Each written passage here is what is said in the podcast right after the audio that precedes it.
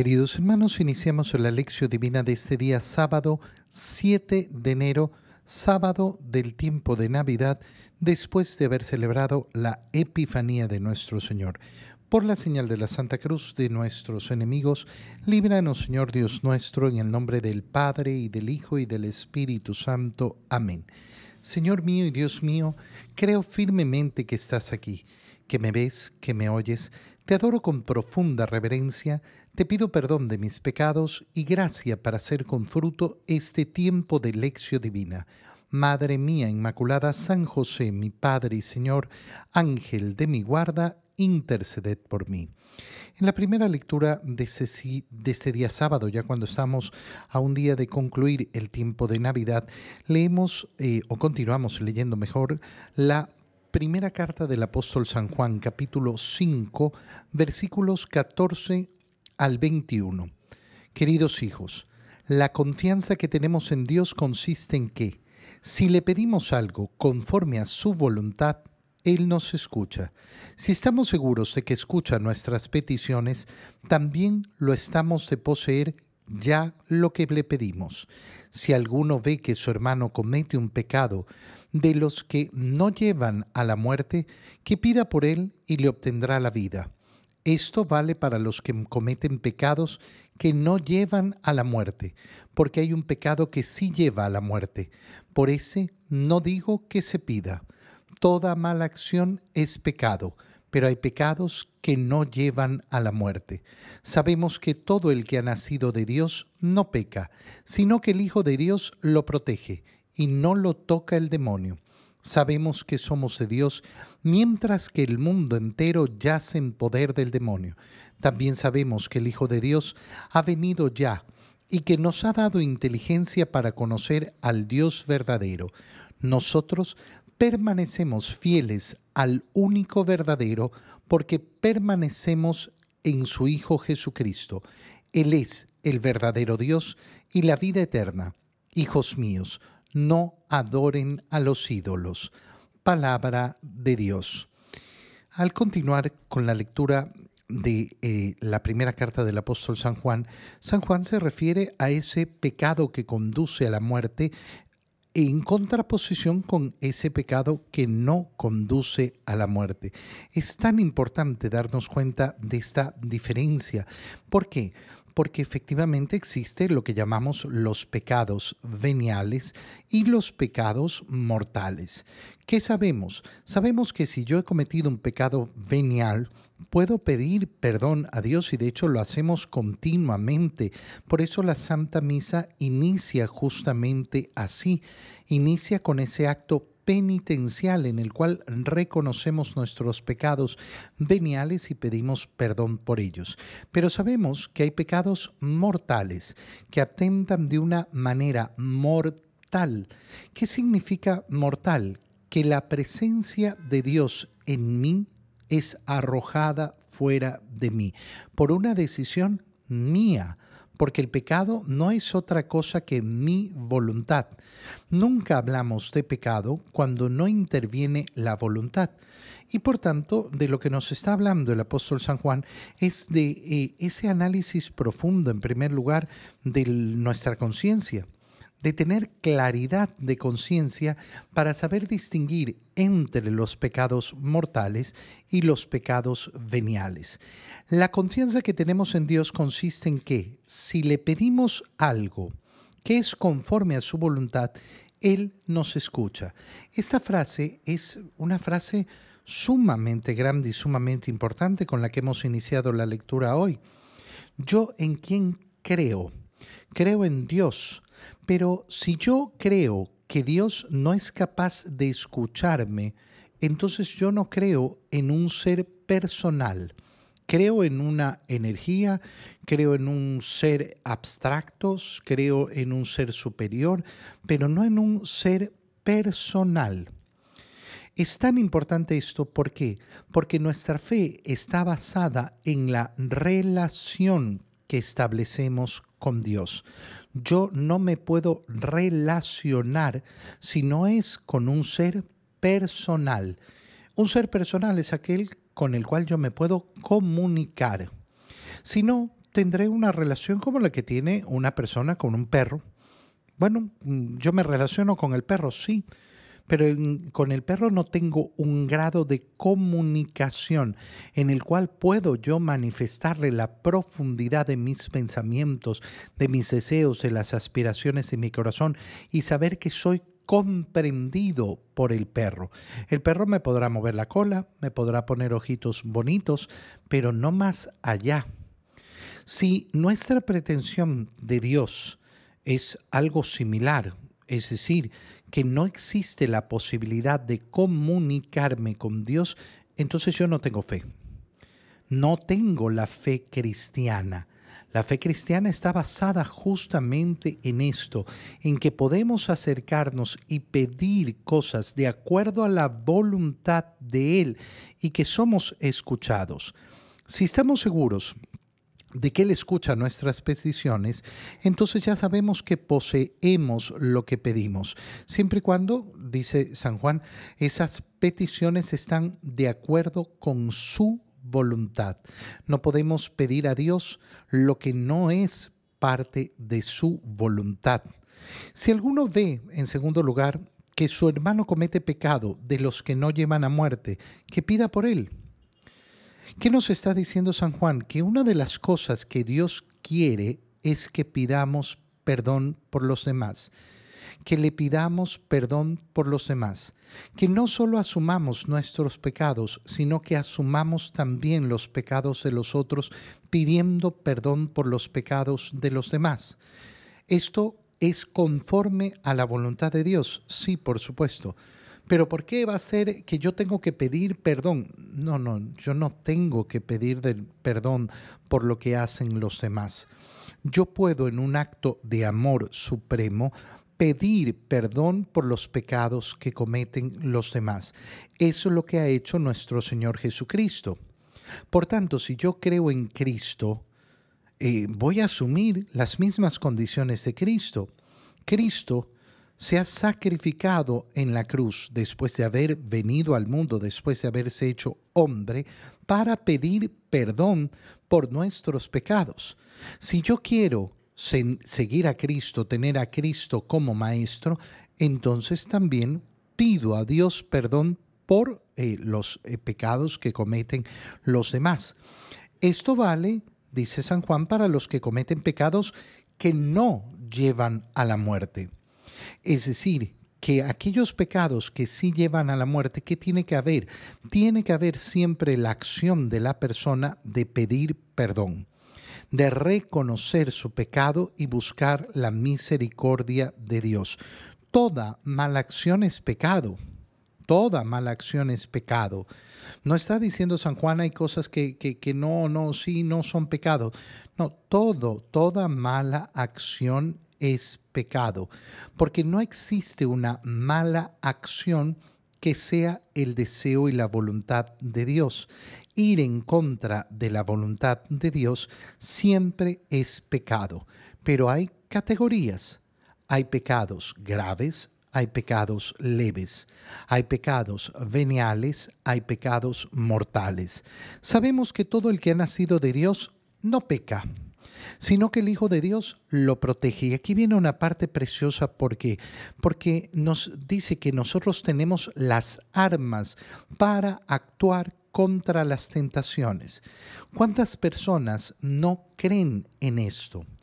Es que no tengo fuerzas, es que no puedo luchar, es que no puedo combatir este pecado. Bueno, eso es un acto de poca fe. Si yo en cambio sé, creo que he nacido de Dios, entonces sé que puedo llegar a la condición de no cometer pecados. Dios me protege y no lo toca el demonio. Muchas personas a mí siempre me preguntan, ay, pero ¿cómo me protejo? ¿Cómo me protejo contra el demonio? Viviendo la gracia de Dios. No, no, no, no necesitas otra cosa.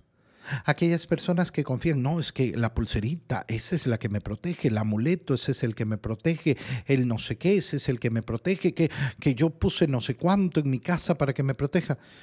estás en la misma superstición y en la misma, eh, en la misma brujería eh, que viene del demonio. Por tanto, no te estás protegiendo del demonio, estás haciendo todo el contrario.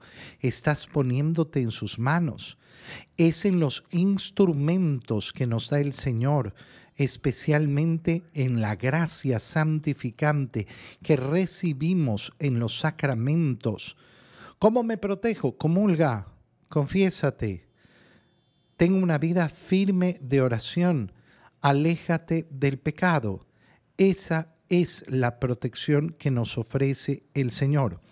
Sabemos que somos de Dios mientras que el mundo entero yace en el poder del demonio. Es una frase dramática la que utiliza San Juan. El mundo entero yace en el poder del demonio. Sí, sí, sí, por eso lo que vemos en el mundo efectivamente es esto. Cuando yo me hago a la mentalidad del mundo, cuando yo me conformo con el modo de ser del mundo, tengo que saber que me estoy conformando con ese mundo que está en las manos del demonio. Sabemos que el Hijo de Dios ha venido ya y nos ha dado inteligencia para conocer al Dios verdadero. Nosotros permanecemos fieles al único verdadero porque permanecemos en su Hijo Jesucristo. Él es el verdadero Dios. Esa es la protección. Oye, eh, de las protecciones más grandes que hay, efectivamente, es la proclamación de nuestra fe. Yo creo en Dios Padre, Hijo y Espíritu Santo. Yo creo que el Verbo de Dios se hizo carne. En la medida que yo profeso esa fe y lucho para vivirla constantemente y lucho para vivir la gracia de Dios, esa es la protección que necesita mi vida. En el Evangelio, leemos el Evangelio de San Juan, capítulo 2, versículos 1 al 11. En aquel tiempo hubo una boda en Caná de Galilea a la cual asistió la madre de Jesús. Este y sus discípulos también fueron invitados como como llegara a faltar el vino, María le dijo a Jesús, ya no tienen vino. Jesús le contestó, Mujer, ¿qué podemos hacer tú y yo? Todavía no ha llegado mi hora. Pero ella dijo a los que, les, a los que servían, hagan lo que les diga. Había allí seis tinajas de piedra de unos cien litros cada una que servían para las purificaciones de los judíos. Jesús dijo a los que servían, llenen de agua esas tinajas, y las llenaron hasta el borde. Entonces les dijo, saquen ahora un poco y llévenselo al mayordomo. Así lo hicieron y en cuanto el mayordomo probó el agua convertida en vino sin saber su procedencia, porque sólo los sirvientes la sabían, llamó al novio y le dijo, todo el mundo sirve primero el vino mejor y cuando los invitados ya han bebido bastante, se sirve el corriente. Tú en cambio has guardado el vino mejor hasta ahora. Esto que hizo Jesús en Caná de Galilea fue el primero de sus signos Así manifestó su gloria y sus discípulos creyeron en él. Palabra del Señor. El día de ayer, como celebramos el día de la Epifanía, leímos lógicamente el Evangelio propio de la Epifanía, es decir, de esa llegada de los magos de Oriente. Eh, en eh, el continuo que hubiéramos seguido eh, normalmente, hubiéramos leído la última parte del capítulo 1 del Evangelio de San Juan, a partir de lo que habíamos leído, es decir, cómo Jesús, después de tener sus primeros discípulos, se dirige a Galilea y ahí se va encontrando eh, con, eh, con, los, con los otros discípulos. Ahora ya está en Galilea y se nos muestra esta primera escena en Caná, Caná de Galilea, donde había una, una boda a la cual asistió quién? En primer lugar, la madre de Jesús. ¿Quién es la invitada? La madre de Jesús. Y este y sus discípulos también fueron invitados. Es, precioso esto, ¿por Porque nos muestra cómo Jesús y sus discípulos de alguna manera son colados, colados, eh, invitados de última hora. ¿Por qué? Por el interés de esa invitada de honor que es María. Perdón. ¿Cómo, ¿Cómo hacemos para tener a Jesús entre nosotros? Invitando a María Si María es invitada en nuestro hogar, entonces nos aseguramos de que Jesús esté en nuestro hogar. Mira, eh, cuando nosotros leíamos la primera lectura y veíamos eh, cómo San Juan nos dice eh, de esta protección que nos ofrece Dios y de cómo esa protección no está en amuletos ni en tonterías, sino en vivir la gracia de Dios. Bueno, el camino para vivir la gracia de Dios es esa relación permanente, personal con nuestro Señor Jesucristo. ¿Cómo la logramos? ¿Cuál es un camino muy seguro para lograrla? Invita a María Invita a María, ten a María en tu casa. ¿Cómo llegar a faltar el vino? María le dijo a Jesús, Qué precioso, es una frase tan corta y tan bella. ¿Por qué? Porque María, invitada de honor, está pendiente de las necesidades. Si yo he invitado a María a mi vida, si yo he invitado a María a mi hogar, entonces ella está pendiente de aquello que me falta. María le dice a Jesús, ya no tienen vino. Jesús le contesta, mujer, ¿qué podemos hacer tú y yo? Todavía no llega mi hora. Y lo que está expresando el Señor es verdad, no ha llegado su hora. Pero ¿por qué no ha llegado su hora? Porque su hora está ligada a las siguientes palabras de María. María dice, eh, eh, no a Jesús, sino a los que servían, a los que servían en la boda, hagan lo que Él les diga. Estas palabras de María son la hora de Jesús, la hora de iniciar su ministerio. Es precioso, verdaderamente precioso. María da el pie al inicio de esa vida de milagros del Señor, de esa manifestación pública de Jesús. Y con qué palabras hagan lo que Él les diga, que resume todo el Evangelio. ¿Qué es creer en el Evangelio? Creer en el Evangelio es creer en Jesús. Pero si yo creo en Jesús, tengo que hacer lo que Él me dice. Si yo en cambio digo que creo en Jesús, pero no voy a hacer lo que Él me dice, no tiene ningún sentido. Es absurdo. Es completamente absurdo. Hay un solo mandato, por tanto, hagan lo que Él dice.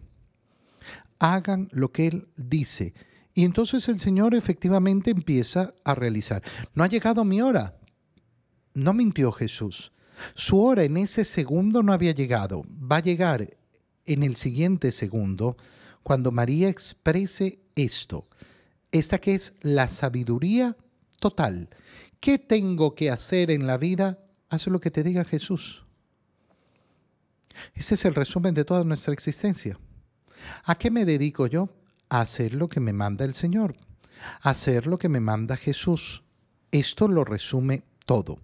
Había allí seis tinajas de piedra de unos 100 litros cada una Oye, estamos hablando de 100 litros de agua cada tinaja, son 600 litros de agua, no estamos hablando de poco. Servían para las purificaciones y Jesús les dijo, llenen de agua las tinajas. ¿Y qué hicieron los que servían? Como María les había dicho que hagan lo que Él les dice, no lo hicieron a medias, sino que nos dice el Evangelio que las llenaron hasta el borde precioso, de nuevo, como en una frase se nos dice cómo vamos a cumplir lo que el Señor nos dice. Nunca a medias, nunca mediocremente, sino de un modo total. Saquen ahora, llévensela al mayordomo. El mayordomo no sabía eh, de dónde había salido el vino. ¿Quiénes sí lo sabían? Los sirvientes. Porque el que sirve conoce. El que no sirve no tiene conocimiento. Cuando vemos que las personas no entienden las cosas, no entienden la vida, no entienden el sentido de la vida, no entienden por, por, qué sucede esto y viene la rebeldía del corazón, seguramente es porque no tienes el corazón dirigido al servicio hacia el Señor. Aquel que tiene el corazón dirigido hacia el servicio al Señor tiene la seguridad, la convicción, la confianza porque conoce la voluntad de Dios. El mayordomo se asombra. Todo el mundo sirve primero el vino mejor, después, ya cuando están bebidos, le saca alguno más corriente. Tú has guardado el vino mejor hasta el final, porque ese es el resumen de nuestra vida. ¿Estamos viviendo lo mejor de nuestra vida en este momento? No. ¿Y, lo haremos mañana? No. ¿Y lo hicimos ayer? No. No, lo mejor de nuestra vida no llega sino hasta después. Qué precioso es tener una vida dirigida hacia adelante y no hacia atrás. Piensa, por ejemplo, en todas esas personas que siempre dicen, ay, sí, antes mi vida era mejor, antes mi vida, antes todo era mejor, antes el mundo era mejor. Qué pena por ti. Yo voy hacia adelante. Yo voy hacia la vida eterna. Y siempre va a ser entonces lo mejor hacia adelante. Esto que hizo Jesús fue el primero de sus signos el primero de sus signos, un signo hecho en un matrimonio. Qué precioso es iniciar el inicio de la vida pública del Señor, la vida de milagros del Señor. ¿Dónde? Ahí donde tiene que originarse todo, en el matrimonio. En el matrimonio, en el amor de un hombre y una mujer que constituye la familia, que va a ser el centro de todo. No va a ser lo más importante ninguna otra cosa. Siempre va a ser ese orden, Dios y después, lógicamente, esa familia que se constituye en primer lugar en el amor de un hombre y una mujer expresado en estas bodas de Caná. Te doy gracias, Dios mío, por los buenos propósitos, afectos e inspiraciones que me has comunicado en este tiempo de lección divina. Te pido ayuda para ponerlos por obra. Madre mía Inmaculada, San José, mi Padre y Señor, Ángel de mi guarda, interceded por mí. María, Madre de la Iglesia, ruega por nosotros. Queridos hermanos, un feliz día para todos.